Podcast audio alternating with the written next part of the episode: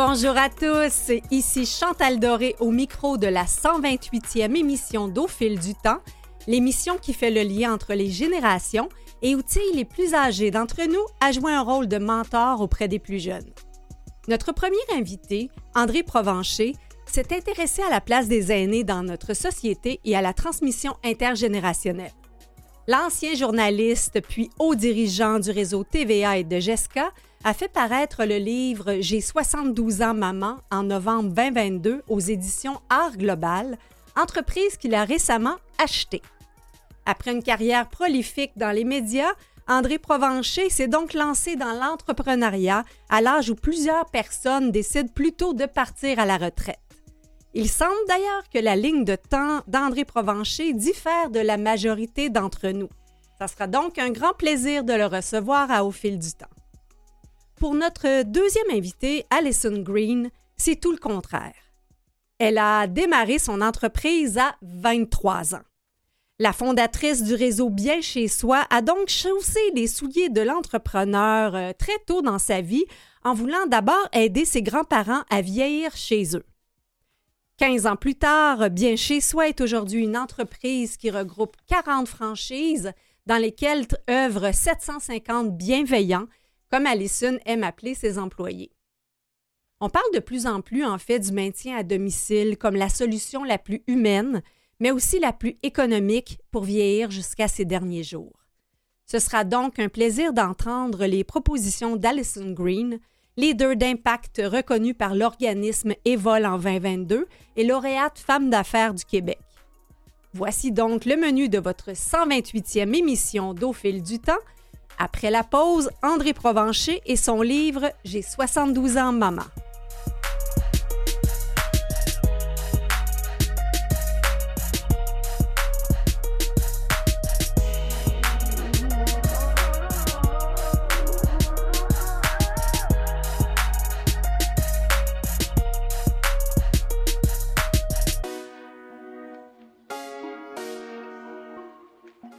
André Provencher a été aux premières loges de la croissance de TVA, GESCA et Québécois. Il a également été président fondateur du Fonds Capital Culture Québec et est récipiendaire de nombreux prix. Après une telle carrière, ce n'est pas la retraite qui l'attendait, mais un nouveau défi se lancer en affaires et rédiger J'ai 72 ans, maman.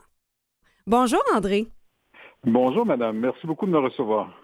C'est un grand plaisir, euh, d'autant que le titre euh, de votre livre me rappelle l'une de mes chansons euh, préférées.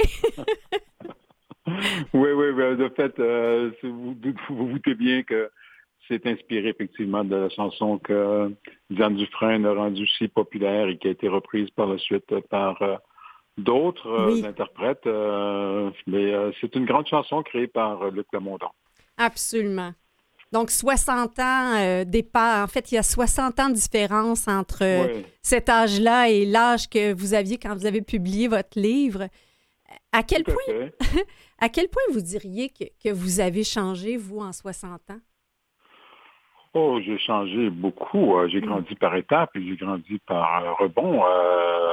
de fait, et bah, je pense que euh, j'ai eu une crise à 30 ans, de fait. Euh, mm. à, 30 ans, je regrettais un peu euh, la vie que j'avais eue. je trouvais que j'avais consacré trop de temps à la politique et à, des sujets qui n'intéressaient à peu près que moi dans mm. ma génération.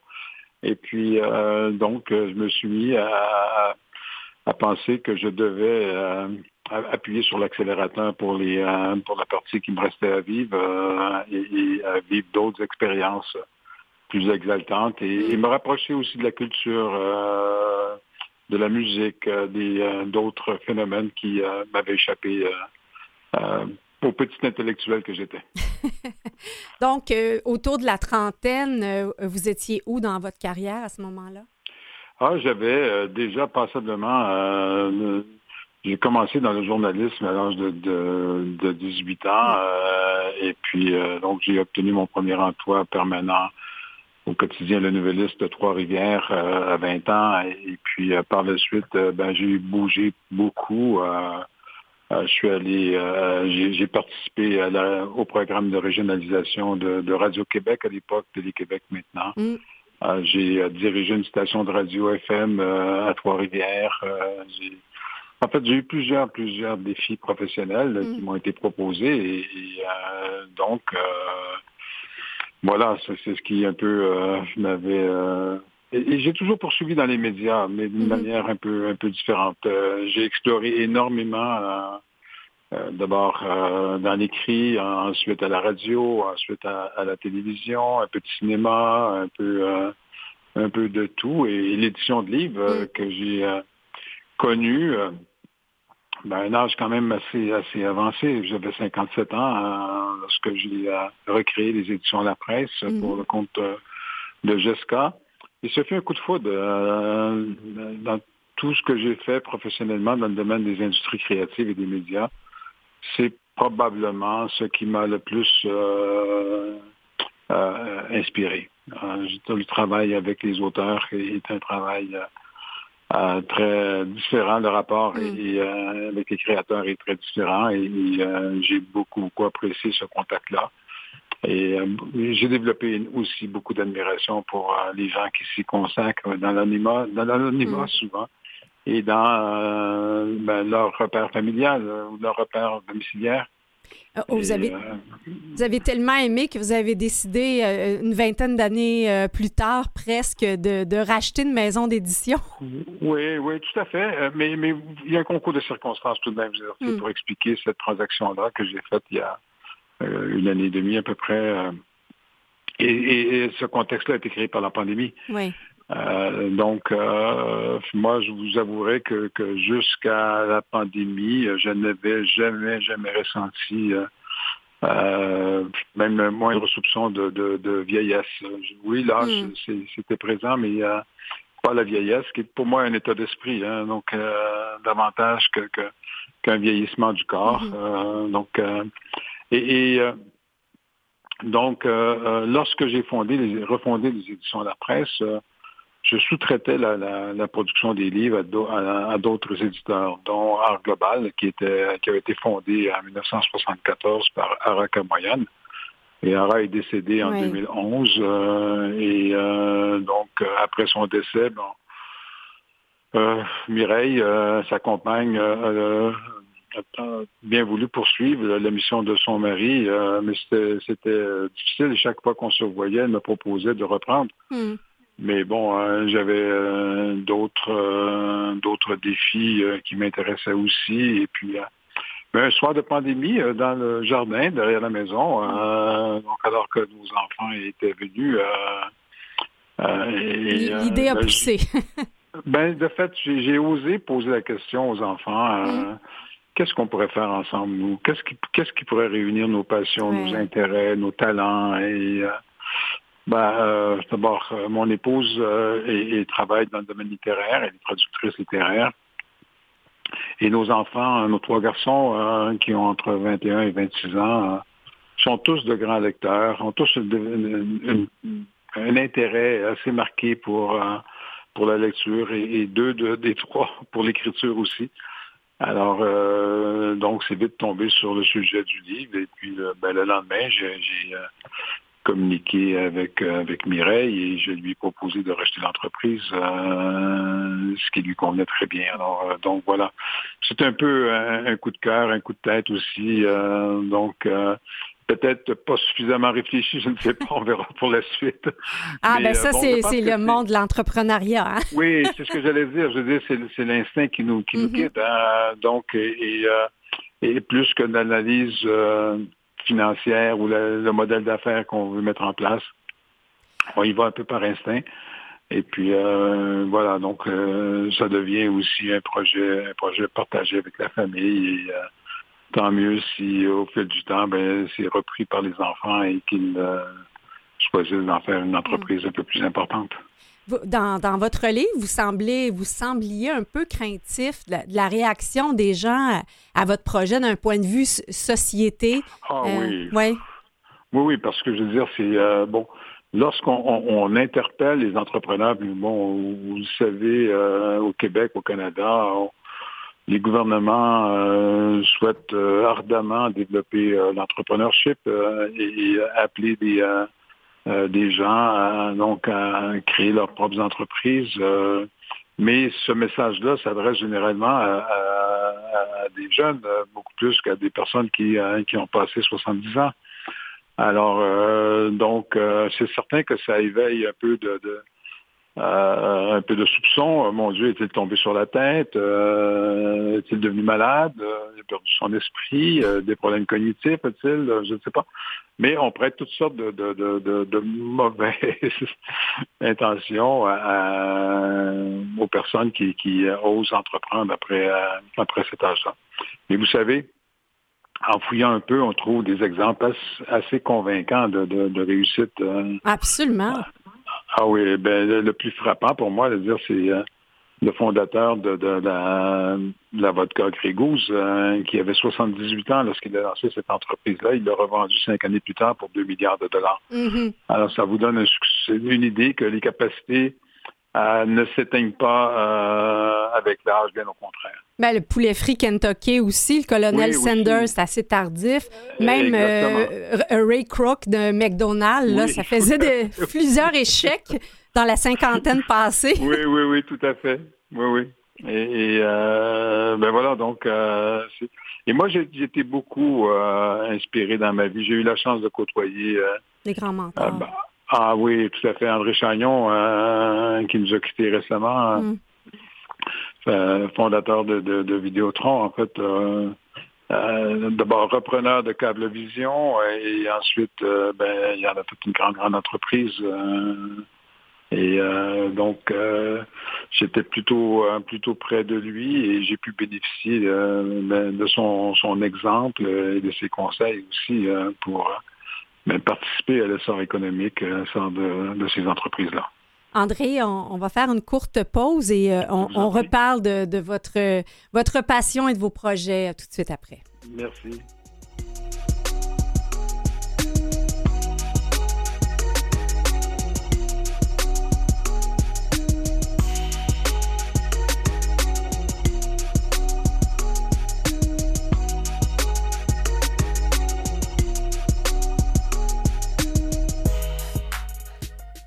De retour à Au fil du temps avec André Provencher qui, après une longue et prolifique carrière dans le domaine des médias, est devenu euh, auteur et surtout entrepreneur.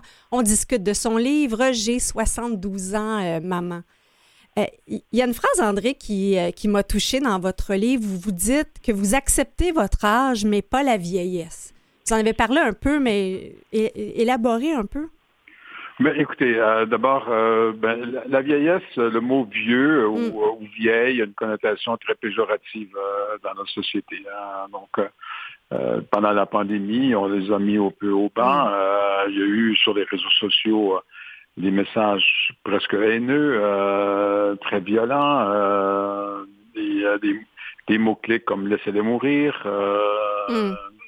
Alors, pour moi, je veux dire, c'est, j'ai voulu un peu ben, euh, tenter de défaire cette image-là, de, personnes âgées, personnes aînées qui sont dépendantes totalement de la, de la société, des gens qui les entourent. Alors oui, c'est vrai que, notre population vieillit, comme dans euh, plusieurs pays du monde. Hein. Euh, les systèmes de santé ont évolué, donc la science favorise le vieillissement de la population, et c'est vrai qu'il y a un coût économique, un coût social important relié à ça. Euh, vous, en, pensez quoi? Parce que je sais que vous avez repris l'école aussi à 33 ans, vous êtes allé chercher une maîtrise euh, à l'ENAP. Donc, peut-être votre point de vue, votre tête économique ou sociologique ou d'administration publique sur ça?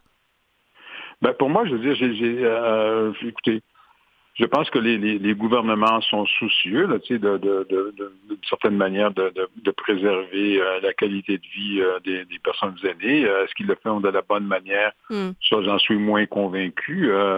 donc, et, je vais écouter avec soin votre prochain invité parce que ça m'intéresse beaucoup. je suis personnellement assez, comment je dirais, réservé par rapport à l'approche de du gouvernement actuel de, de créer des maisons, des, aînés. Euh, oui. et, pour moi, qui sont un, stationnement pour les personnes, mm. euh, personnes âgées. et, non pas une intégration sociale active, des, une volonté de, les mm-hmm. intégrer. et pour moi, c'est là que le bas blesse. bon, c'est certain que de vieillir à la maison, c'est un choix pour moi incontournable. moi, je ne me vois pas personnellement vivre ailleurs que chez moi. Mm. Bon, il peut y avoir une une situation qui, qui, qui obligerait que je sois comme ma mère, par exemple, qui est atteinte d'Alzheimer. Euh, mm. bon, elle, est dans une résidence qui, euh, qui peut euh, bon, atténuer un tout petit peu son état, mais, mais autrement, pour moi, je veux dire, c'est donc il faut que nos, gouvernements vraiment agissent avec beaucoup de sincérité, beaucoup de détermination pour préserver le rôle social et, et culturel des personnes aînées.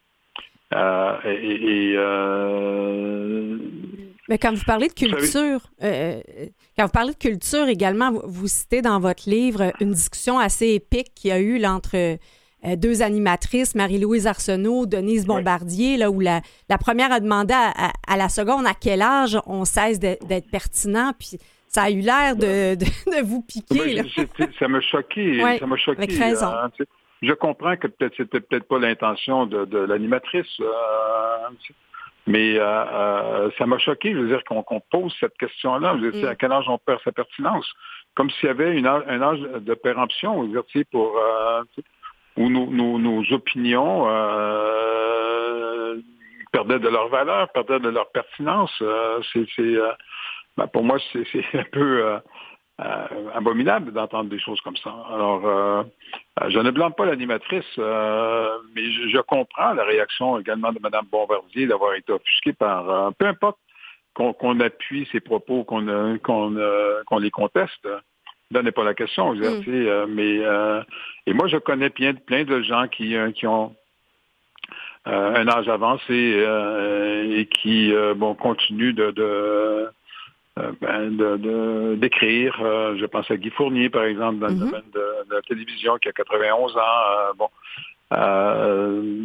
Et, plusieurs autres aussi, Madame, Madame Jeannette Bertrand, là, qui, qui ma foi, dépasse 98. oui, oui, tout à fait. Je veux dire, et qui est encore active. J'étais au Salon du Livre de Québec la semaine dernière, puis je la croisais. Je veux dire, elle est admirable de ben, ma foi, de vivacité euh, et de pertinence aussi. Euh, donc, euh, pour moi, ça, n'existe pas. il faut le défi, je pense, pour les, personnes qui vieillissent, c'est d'entretenir leur esprit, de, de, le maintenir bien alerte, bien vivant, de, de, de pouvoir échanger avec avec les plus jeunes, de partager euh, leurs connaissances, leur culture, de, aussi de s'ouvrir à, d'autres euh, d'autres façons d'être, d'autres de vivre. Euh, Alors pour moi, je veux dire, c'est véritablement, c'est une. Vous savez, on parle beaucoup d'inclusion et de diversité mm-hmm. dans, notre société. mais vous savez, chaque fois qu'on en parle, je veux dire, on parle peu des aînés. Ben, on mm. repousse les aînés. Euh, les conseils d'administration, par exemple. Mhm. Euh, euh, on, veut des plus jeunes, on veut, on, veut une représentation de la diversité, une représentation de, de l'inclusion, particulièrement des femmes, et c'est tout à fait justifiable. Mais bon, il faut pas, il faut pas sacrifier une génération pour, pour autant. Alors, si on choisit des personnes qui, qui de la diversité, peut-on mettre l'accent pour recruter des personnes qui ont un certain âge? Ah, vous avez euh, oui, vous avez tout à fait euh, raison. Vous évoquez aussi le, livre 80-90, euh, 100 à l'heure. on a reçu d'ailleurs l'auteur Au fil du temps. Il y a plein d'exemples de gens ah, très alertes, productifs. J'ai été tellement marqué, madame, par ce, mm-hmm. par ce livre-là d'Alexandre Sirois et, sa collègue de la presse. parce que je pense à Guy Rocher, par exemple, qui, qui figure en bonne place et à d'autres. Euh, c'est des exemples tellement convaincants euh, de, la place qu'on peut occuper euh, dans la société quand on vieillit. Vous, vous, parlez de l'influence aussi intergénérationnelle.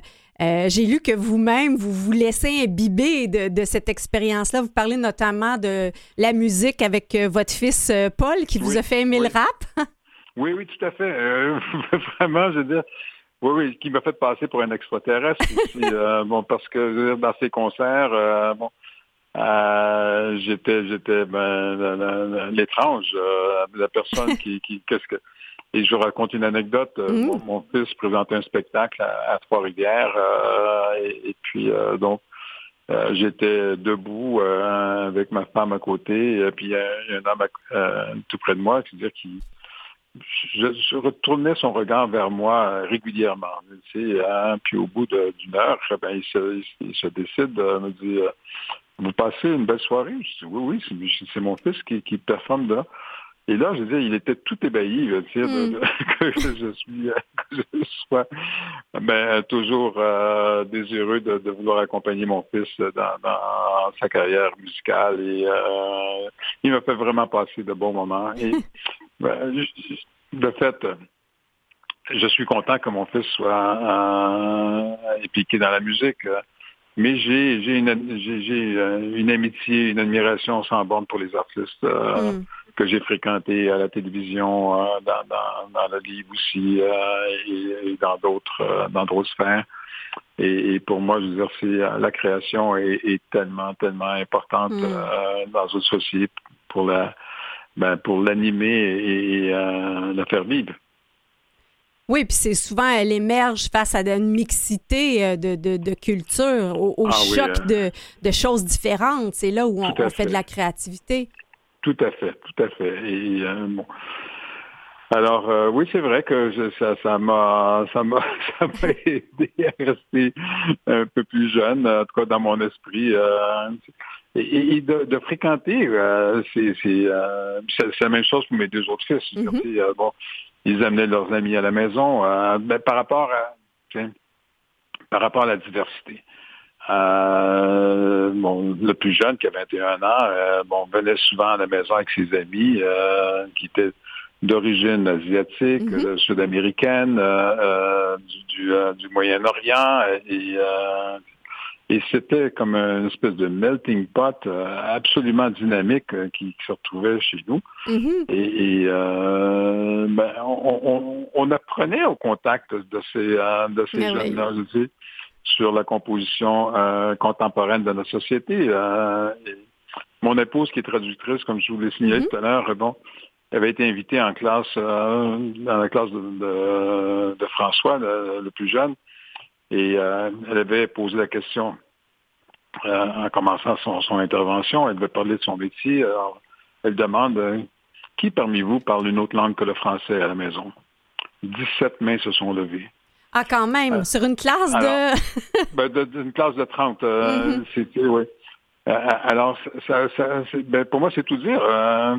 et, ben, nous, on, on l'a fréquenté, on a eu cette chance-là, ce privilège-là de, fréquenter euh, euh, cet aspect cosmopolite de notre société. Euh,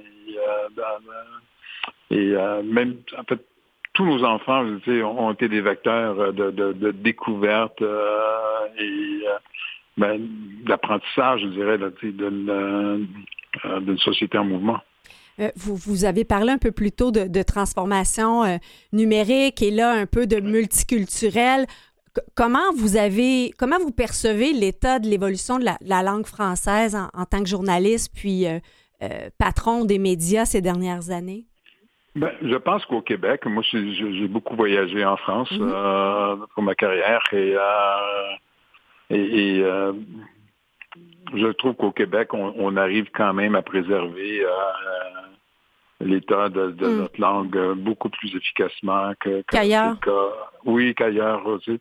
Peut-être qu'on se sent moins menacé puis qu'on se permet des. Euh, mais vous savez, euh, je ne connais pas actuellement une, entreprise française qui a été créée dans les 20 dernières années qui n'a pas un nom anglophone.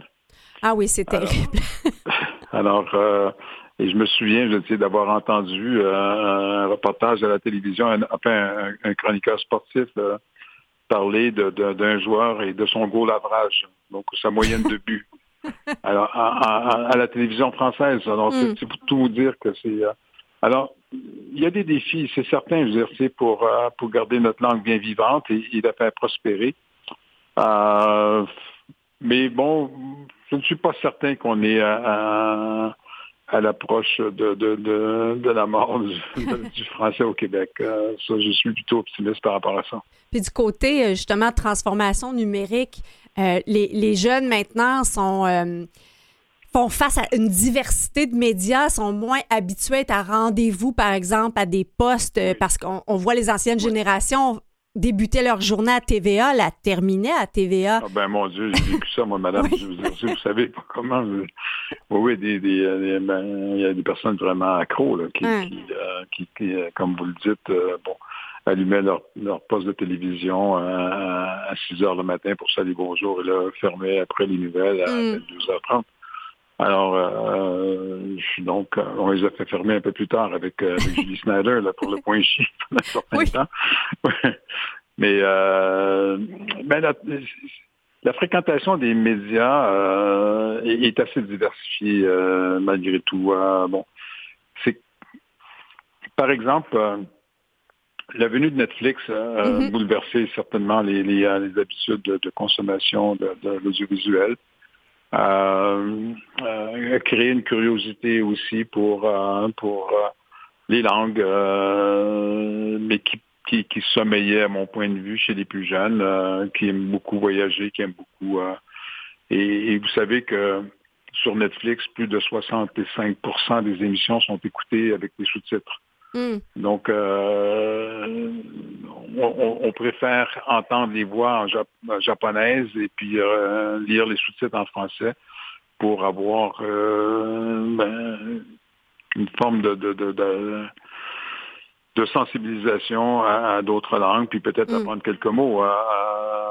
Mais est-ce que ça veut dire ça qu'on écarte le, le français je ne sais pas. Moi, écouter euh, les, jeunes parler entre eux, ils parlent français. Hmm. Euh, ils parlent bien français aussi, euh, et, pas toujours de façon caricaturale comme une certaine publicité nous l'a appris récemment. Hmm. donc, ben, ils sont plus dans l'expression des médias aussi. Monsieur Provencher, on vous garde pour un, un, dernier bloc. Alors, on fait une courte pause à, au fil du temps. Et on vous revient en deuxième partie avec André Provencher puis Alison Green.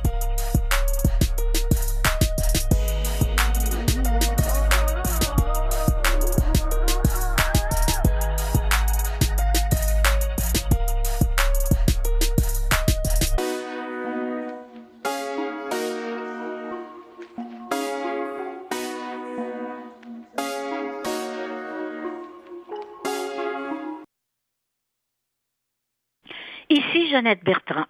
Vous écoutez l'émission Au fil du temps avec Chantal Doré. Ah, la belle Jeannette dont on a eu le plaisir justement de souligner la grande vivacité d'esprit. ah mon Dieu. Quelle, quelle, personne euh, impressionnante. Euh, et, euh, dont la longévité est, absolument remarquable. Et, oui, on a eu le, plaisir de l'avoir deux fois pour une heure juste à nous au fil du temps et c'était un bonbon que je chéris avec euh, dans mes grands souvenirs. oui. ah, ben, je vous souhaite de renouveler l'expérience une troisième fois. Oui. 203 du temps. Oui, c'est ça pour ces 100 euh, ans peut-être. Oui, oui, oui. Quelque chose qui m'a épaté dans, dans, votre livre, c'est que vous dites euh, j'ai toujours été une génération en avance ou une génération en retard. Expliquez-nous. Ben, d'abord, euh, j'ai commencé. Euh, je, suis euh, membre d'une famille de, de, 10 enfants. donc, nous étions 12 à la maison. Hmm. Ma mère avait ses 10 enfants à l'âge de 33 ans. C'est pour vous dire ah, que donc on, se suivait ben, aux 12-13 mois à peu près. donc, moi, je suis le deuxième de cette famille-là. Et je dis toujours que j'ai connu ma mère enceinte parce que et euh, donc, j'ai appris très, très tôt euh, le changement de couche et la préparation des repas. Bravo! oui, oui. Et, donc aussi, euh, ben, nos parents tenaient beaucoup à ce qu'on on, bénéficie d'une éducation de qualité. donc, ils nous ont envoyés tous à l'école privée. Mm-hmm. Ah, je les ai déçus par la suite, mais bon, mais euh, tous. Euh, mon père était fonctionnaire au ministère des Transports. Et, donc, il s'acharnait, il travaillait continuellement, il prenait des, travaux de week-end le soir pour pour qu'on puisse vraiment ne manquer de rien et aller à l'école. Et, donc, j'ai commencé à travailler à 12 ans. Hein. Hmm. Donc, euh, je travaillais dans, sur le marchand général de notre village. Je remplissais des, euh, contenants de, mélasse euh, ou d'huile pour, pour les clients. J'ai travaillé dans un garage. J'étais dans une salle de cinéma. Notre petit village de Butte-Fèvre était, et encore aujourd'hui, doté d'une salle de cinéma, le Théâtre mm. Bellecour. Et, donc, j'ai commencé très tôt. Et, puis à l'inverse, vous parliez de changer des couches. Euh, ça, vous, vous l'avez pratiqué jeune, mais vous l'avez officiellement euh, euh, fait plus tard, à un âge où certains deviennent grands-parents. Oui, oui. D'ailleurs, oui, oui, quand mon, mon premier fils est né, j'avais 47 ans. donc c'était mon j'ai pas eu d'enfant auparavant, donc c'est un second mariage, mais j'ai pas eu d'enfant. Et, donc le matin où je suis rentré à mon bureau, ma femme avait accouché euh, au début de la nuit et, euh, je suis quand même rentré au bureau que j'avais des rendez-vous euh, à 8 heures le matin. Et, dans la petite salle de conférence où je rejoignais des gens, il y avait deux hommes qui discutaient entre eux, de, tout à fait de mon âge, et qui, qui échangeaient sur leur bonheur d'être grands-parents pour la première fois, grand-père pour la première fois. Et moi, je leur dis, ben moi, je suis père hein, hein, pour la première fois. Et, euh, ben, c'est ça, je veux dire, je n'ai jamais fait les choses au bon moment. Un euh, premier marathon à 65 ans? oui, oui, oui, exactement. Un premier marathon. Euh, et, je ne sais pas pourquoi. Je veux dire, pour moi, je veux dire, il n'y a pas de rapport au temps dans, mm-hmm. dans, l'évolution de nos vies. il y a des choses qu'on fait euh, trop tôt, des choses qu'on fait peut-être trop tard, euh, mais pas trop tard, mais euh, donc on, mm. réserve pour des un âge plus avancé. j'ai eu beaucoup de, de, chance dans ma, dans ma vie d'être accompagné par des par des guides, par des mentors qui m'ont pris par la main, qui m'ont donné ben, la confiance peut-être qui, me manquait pour parce que j'avais pas de formation académique. Je suis retourné, comme vous l'avez mentionné tout à l'heure, mm-hmm à l'école à 32 ans pour faire une maîtrise en administration publique. Et je me revois au premier jour de l'école. D'abord, j'avais beaucoup de difficultés à me faire admettre. Euh, il y a un professeur que j'avais insulté euh, pendant l'entrevue de, de euh, d'admission. Insulté? ben oui, parce que je veux dire, il, il, insistait beaucoup sur, sur le rapport entre la pratique et la théorie. Et, mm me demandait euh, bon, qu'est-ce que je privilégiais, mais je disais je préfère évidemment une approche pragmatique parce mhm. que c'est ce que j'ai fait jusqu'ici dans ma vie et ça m'a plutôt bien servi. Euh, oui. vous l'avez mis en action. Qu'est-ce que vous faites ici? Ici, c'est une école de, théorie. Euh, il insistait, il insistait. Et puis, ben, à un certain moment, je disais, tu je m'excuse, j'ai eu quelques expériences de formation à l'ENAP et, j'ai eu des professeurs qui savaient bien euh, euh, assimiler la, la, la, la, théorie à la pratique. Euh, et puis je m'excuse si vous n'en êtes pas de ces professeurs-là. Mm-hmm. vous avez été admis quand même. j'ai été admis quand même. Peut-être que ça m'a aidé dans le fond parce que je ne sais pas trop.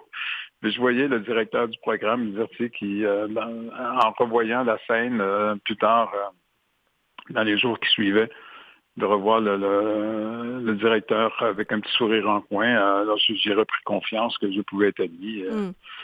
Et, mais le premier matin où je, suis entré en classe, euh, je rencontrais les euh, confrères, consoeurs, et bon, la plupart avaient été des, médecins, des avocats, des ingénieurs, avec deux maîtrises, un doctorat, mm. et moi qui n'avais rien. Ben, c'était, euh, c'est, un formidable saut parce qu'en lisant ça, je vois que vous aviez laissé l'école à 18 ans, puis là, j'imagine que, que, votre père, ça avait dû le, le remuer un peu. Oui, mon père, ça l'avait, ça vraiment, vraiment euh, déçu euh, mm. que je quitte l'école. C'est bien repris. Parce que son rêve, oui, mais c'est, curieux, mon père, vous savez, parce que mon père était commissaire d'école. Mm. Et, moi, je couvrais comme jeune journaliste. J'avais, ma foi, un peu moins que 18 ans. Je travaillais pour un d'eau régional. Et euh, j'assistais aux, assemblées publiques de la commission scolaire où mon père était commissaire. je n'avais pas d'auto euh, et donc c'est lui qui, devait me ramener à la maison, euh, qui se trouvait à une quinzaine de kilomètres. Donc j'imagine les discussions. Ils avaient, l'habitude de, ils avaient l'habitude après la réunion de, ben, de, de partager un moment ensemble autour d'un café et puis bon mais je me joignais au groupe évidemment, je veux dire, en attendant mon père. Mm-hmm. Et, euh, mon père était tout fier de me présenter comme son fils de journaliste. Puis je rentrais dans la voiture, puis il m'engueulait comme du poisson pourri euh, parce que j'avais quitté l'école. Alors c'était un peu, un peu, euh, mais je pense qu'au fond du même, il était vraiment très mm. fier de, ce que, de ce que je faisais, de ce que je pouvais accomplir. Ouais, vous, vous, êtes bien repris. Et, est-ce que vous, à votre tour, vous, vous jouez un rôle euh, de mentor auprès de, certains plus jeunes? Ben, c'est-à-dire, ben, d'abord mes propres enfants. Hein. Ah, pour moi, c'est important. c'est le premier, premier rôle. oui, c'est ça. Donc, euh, pour moi, c'est important que euh, mes enfants suivent le courant de leur de leur passion, de mm-hmm. leurs intérêts et, empruntent le chemin qui leur qui, leur convient pour y mm-hmm. parvenir. Alors, euh, donc, euh, il y en a un qui, qui est à l'école de cinéma de, Concordia, présentement le plus jeune. L'autre est diplômé en finance et, l'autre est un artiste euh, comme dans le domaine de la musique. Alors, mm-hmm. qui, pour moi, je veux dire, c'est ce qui est le plus important. On se développe comme personne à travers nos intérêts, à travers nos, nos passions. Et après, c'est une question de, de, de, ben, détermination, de, persistance euh, et, d'évolution constante. Hmm. oui, allez-y. Mais ben, par rapport aux, plus jeunes, oui, ça m'arrive de, mentorer des, euh, des, des, plus jeunes dans le domaine des, euh, des médias. J'ai aussi une, activité de, conseiller d'affaires. Mm-hmm. donc, j'accompagne des jeunes entrepreneurs dans, dans leur désir de, de, créer des entreprises euh, et de les faire évoluer.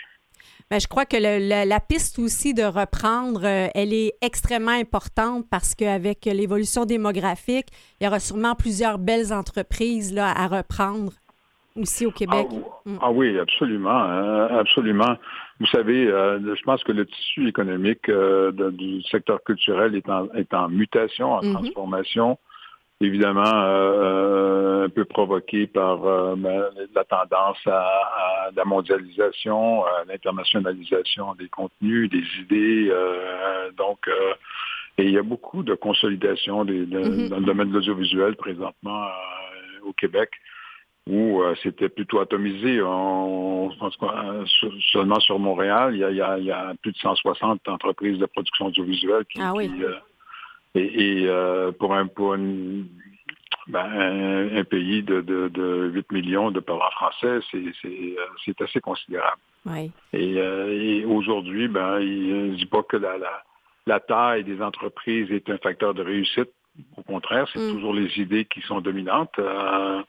mais encore faut-il dire, être capable de les pousser suffisamment loin pour, pour pouvoir participer au marché mondial. Mais moi, je suis très, très fier de voir aujourd'hui des, euh, jeunes créateurs euh, vraiment euh, prendre la, pause, si on peut dire ça, comme ça, et, nous proposer des idées peu rafraîchissantes, nouvelles, et qui parlent aussi à d'autres d'autres citoyens dans le monde.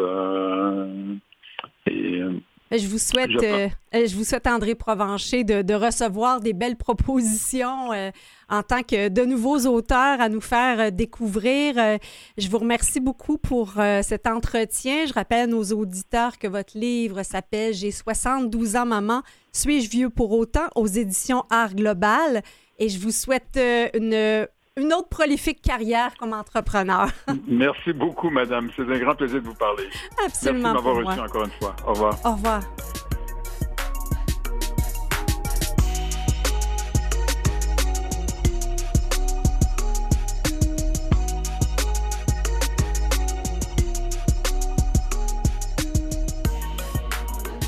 Aussi, on souhaite tout le succès possible en affaires à Monsieur André Provencher qui l'a démontré euh, avec le, passé.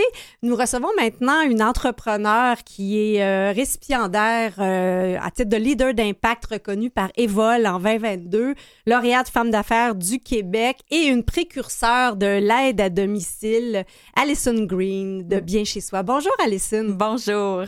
On a le plaisir de la voir en studio. Elle est aussi belle qu'elle est brillante et euh, pleine d'humanité. Ça fait plaisir euh, de voir des entrepreneurs qui ont autant le, cœur à la bonne place. Merci. Et, et, ce qui est fabuleux dans votre histoire, puis tu sais, souvent, on va dire en communication, de faire du storytelling, de vraiment raconter votre histoire et la mission derrière Bien mm. chez soi, elle est tellement extraordinaire parce que ça vient de quelque chose que vous avez vécu avec vos propres grands-parents. Racontez-nous. Oui, effectivement. Euh, je mets euh, grand mot lancé en affaires à 23 ans. Mm. Euh, le but de bien chez soi, en premier, dans le premier temps, c'était vraiment d'aider mon grand-papa à sortir de l'hôpital. Mm. Ça faisait deux ans qu'il avait été hospitalisé. les seules solutions que le réseau, de la le réseau public lui offrait, c'était d'aller en CHSLD. Mm. c'était pas quelque chose que ma famille voulait. Ma grand-mère voyait ça comme un, un énorme fardeau de devoir conduire là à tous les jours. Euh, je la connais, elle lui aurait fait tous ses repas de toute façon. Alors, on voulait vraiment en famille trouver une solution pour le ramener à la maison.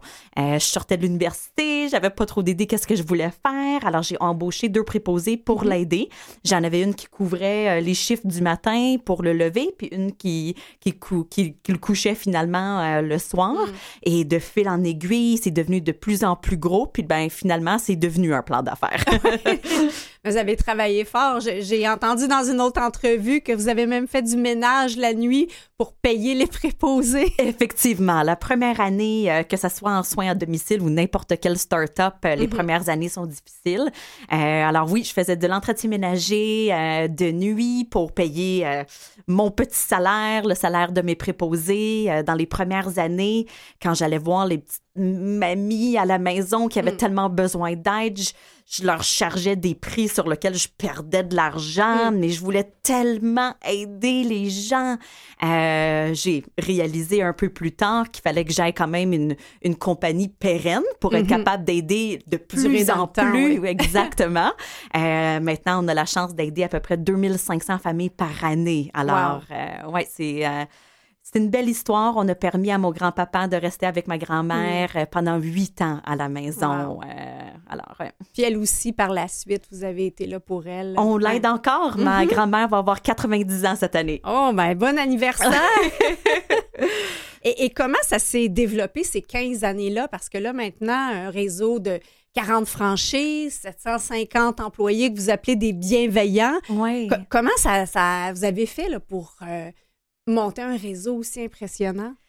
Mais en, très rapidement, euh, à 24 ans, peut-être après une année d'entreprise, euh, je, savais que je voulais m'entourer d'entrepreneurs qui mhm. avaient cette même mission que moi. Euh, alors, je m'étais dit qu'un modèle de franchise, de mhm. créer un réseau de franchise, allait être la meilleure façon de garder ces piliers-là si importants de bien chez soi qui sont être présent dans notre communauté, supporter le, local. Alors, je me disais qu'avoir des franchisés entrepreneurs à travers le Québec, ça allait être la meilleure façon mm-hmm. de, créer ce mouvement-là de bienveillance pour aider et supporter le réseau de la santé.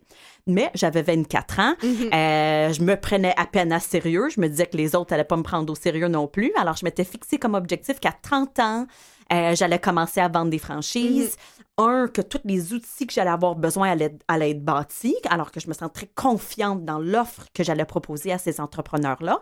Et deux, c'était le moment où est-ce que les baby boomers commençaient à arriver sur le marché. Alors, ça faisait en sorte qu'au niveau de la démographie, le mm-hmm. timing fonctionnait. On parle maintenant d'il y a environ euh, six ans. Euh, alors, toutes les composantes, euh, puis 30 ans, ça sonne bien. Toutes les mm-hmm. composantes ensemble, la petite soupe là était prête pour commencer à vendre des franchises. Alors là, ça fait, c'est ça, six ans maintenant que, que je suis franchiseur. J'ai mm-hmm. gardé mon bébé, mon point de service parce que j'aide encore ma grand-maman. Euh, et puis maintenant, on a 42 points de service à travers le Québec.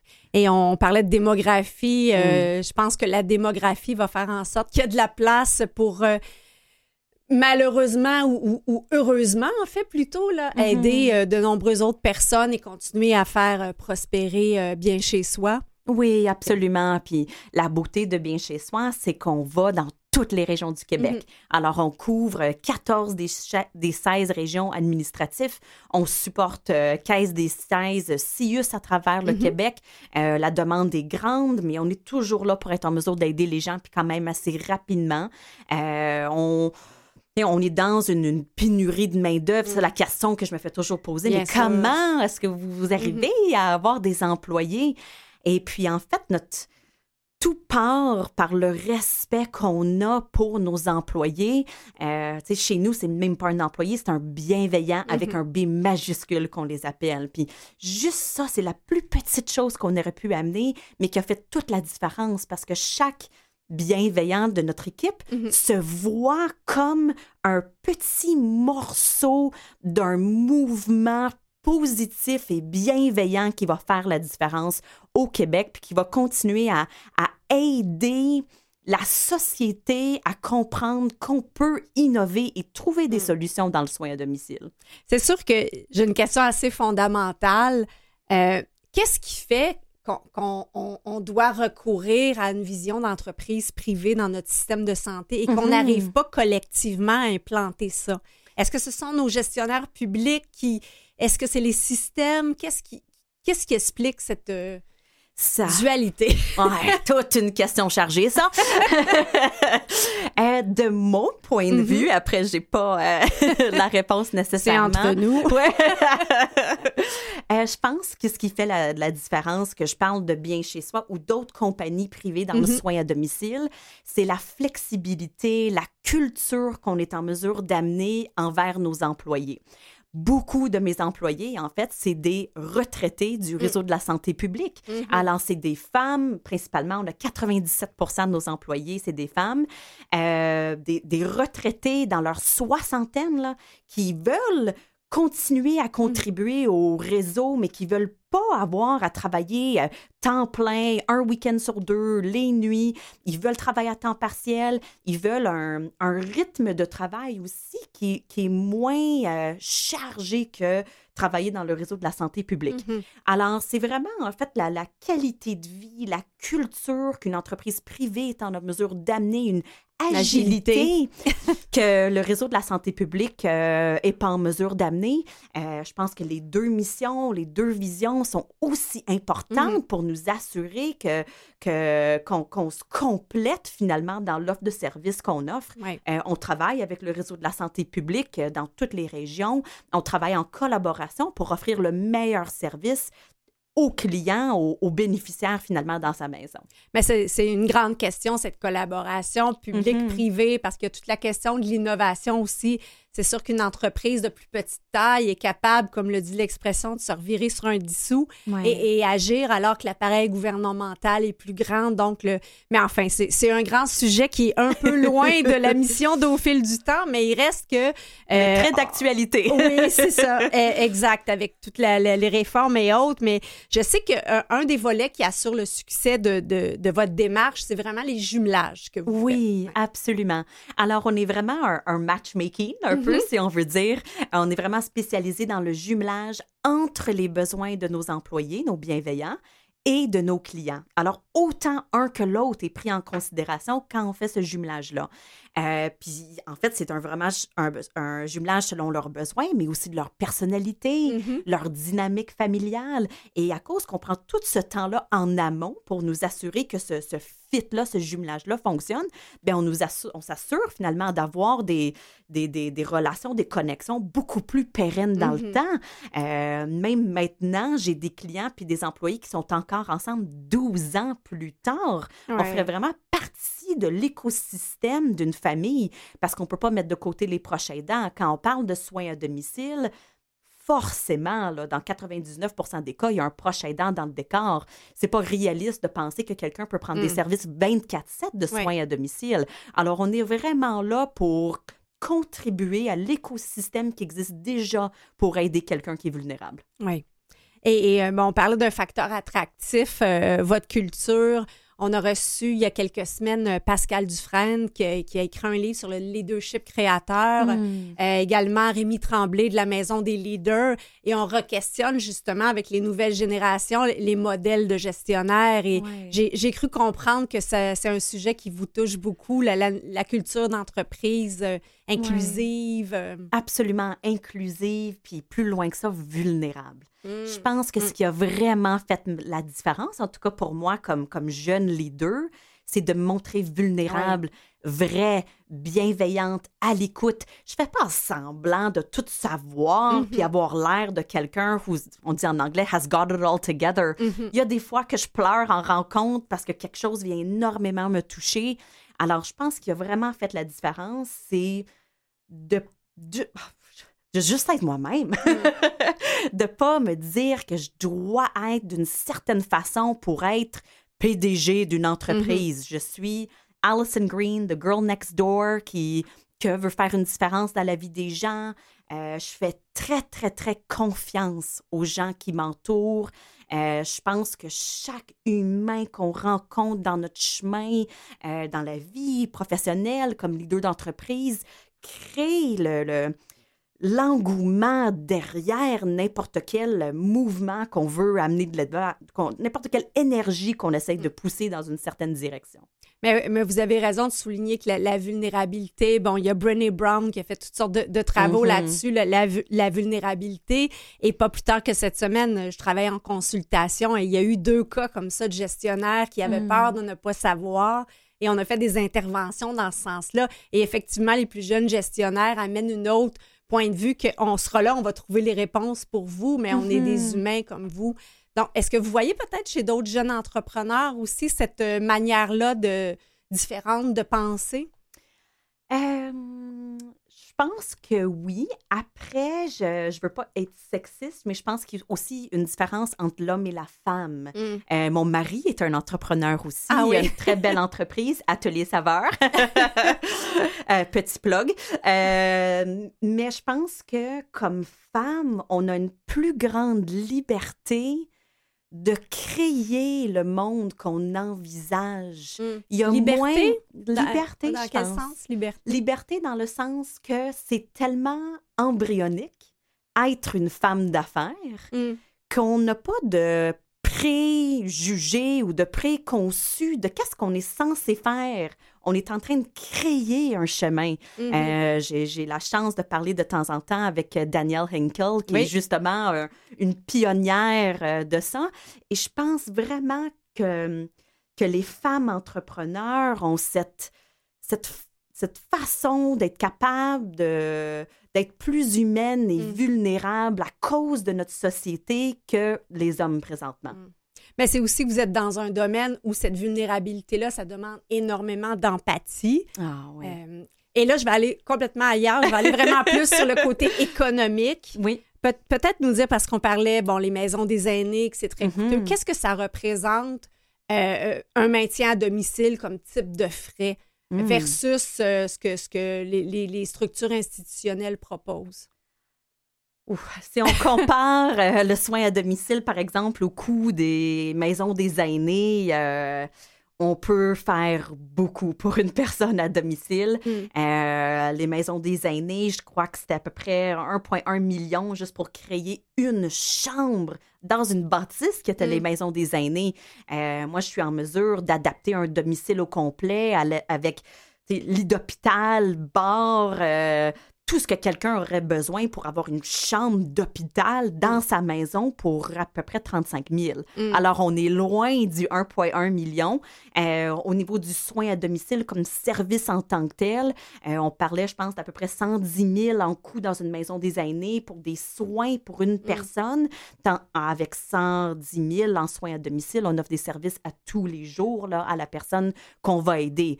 De plus, un énorme avantage du soin à domicile, c'est qu'on peut aider deux personnes Oui. pour un même Le prochain aidant. oui. Absolument. Souvent, les deux personnes ont quand même besoin d'aide. On aide autour de la maison avec la préparation des repas, avec, avec tout l'entretien, toutes les choses que quelqu'un a besoin dans son domicile. Alors, on arrive à aider deux personnes en même Mm. temps. Est-ce que c'est c'est difficile pour le prochain aidant de vous, de vous faire de la place? Euh, ça dépend vraiment des personnalités, en toute honnêteté. Mm. Euh, si je prends ma mère, ma grand-mère, en fait, comme exemple, ma grand-mère, là, c'est la bosse de sa maison. Alors, faut, ça revient toujours au jumelage. Il faut qu'on mm-hmm. comprenne la dynamique familiale pour nous assurer de trouver la bonne personne pour les aider. Je peux aller faire une évaluation des besoins dans une autre famille, euh, que la personne a de l'Alzheimer's très, très, très avancé et a constamment besoin d'être stimulée. Mais c'est différent. Je vais aller trouver quelqu'un qui est un peu plus dynamique, qui va prendre un peu plus de place, qui va prendre un peu plus de décisions. Alors, ça revient tout au jumelage, de bien comprendre la dynamique familiale, puis de nous assurer de faire un match avec quelqu'un qui va compléter ce qui mm. existe déjà. Euh, Alison, si on a envie de, découvrir davantage euh, ce que vous faites, euh, ce que vous faites à bien chez soi, on va quelle adresse? Euh, www.bienchezsoi.ca. Euh, vous pouvez aussi nous suivre sur euh, toutes les plateformes, que ce soit Instagram, Facebook, LinkedIn, on est pas mal partout. Excellent. Merci d'avoir été avec nous, Alison Green. On remercie également notre premier invité, André Provencher. Son livre s'appelle J'ai 72 ans, Maman suis-je vieux pour autant aux éditions Art Global. Merci à notre formidable équipe d'être là semaine après semaine pour cette 129e émission. Et la semaine prochaine, l'auteur Robert Lalonde et notre chroniqueuse Michelle Labrèche-Larouche. C'était Chantal Doré. Portez-vous bien. Je vous embrasse. À très bientôt. Bye bye.